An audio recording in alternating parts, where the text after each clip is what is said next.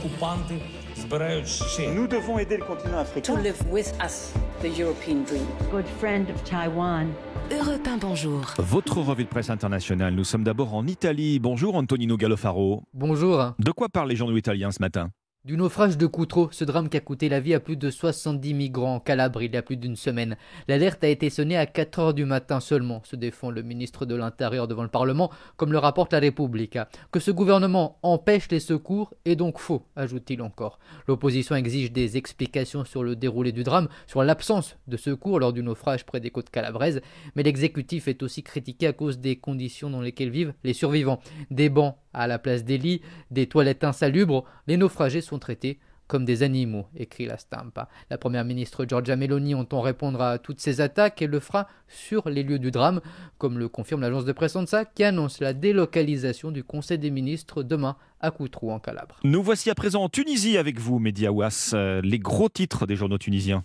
L'actualité ici en Tunisie, depuis quelques jours, on ne parle que des dérives autoritaires et du discours du président Kais Saied, jugé raciste et répressif. Des manifestations ont éclaté un peu partout dans le pays, condamnant les propos du président comme racistes et haineux. Ce discours a provoqué un tollé et semé un vent de panique chez les migrants subsahariens, selon la radio Shams FM.